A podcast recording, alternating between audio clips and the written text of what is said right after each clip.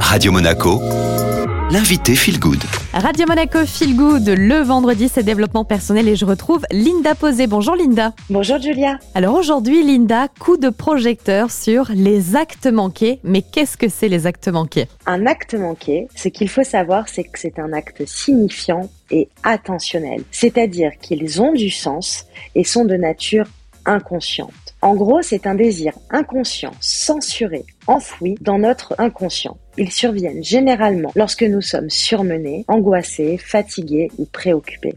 Notre inconscient est surchargé par la masse d'informations que nous refoulons quotidiennement et pour lâcher la pression, il a seulement deux solutions. Soit il explose et va nous faire décompenser. C'est ici que nous retrouvons les burn-out, les dépressions ou toute pathologie psychiatrique. Soit il va créer des fuites pour diminuer la pression et c'est ici que nous retrouverons les actes manqués. Alors, est-ce qu'il existe plusieurs types d'actes manqués euh, pour que euh, on les identifie un peu? Oui, tout à fait.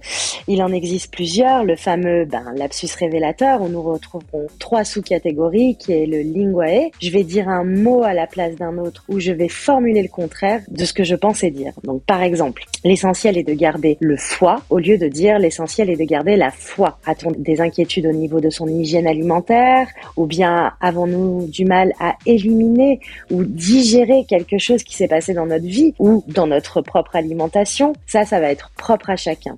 Ou encore quand Vincent Payon en 2012 prononce les dieux sont liés au lieu de dire les deux sont liés lors d'une intervention sur l'école morale laïque justement. Donc le calami également qui va se faire à l'écrit et le memoriae qui lui va plutôt euh, parler des trous de mémoire, des pertes de mots. Ensuite, on a les oubliés. Oublier ses clés, un RDV ou toute autre chose. Partir en oubliant ses clés.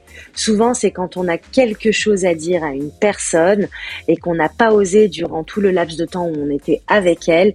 Et à ce moment-là, on va inconsciemment oublier quelque chose pour pouvoir remonter chez cette personne et oser dire les choses qu'on avait à dire à ce moment-là. Ça peut être un service ou une confidence. Quand on s'y penche et qu'on s'interroge sur le sens de nos actes manqués, eh ben, on voit bien que cela représente nos désirs profonds. Alors, j'ai juste envie de vous dire à vos actes manqués. Merci beaucoup, Linda. Merci, Julia. Donc maintenant, vous prêterez attention à ces fameux actes manqués. L'interview est disponible en podcast sur Spotify, Deezer ou encore au chat. Vous tapez Radio Monaco Feel Good et on retrouve la musique sur Radio Monaco.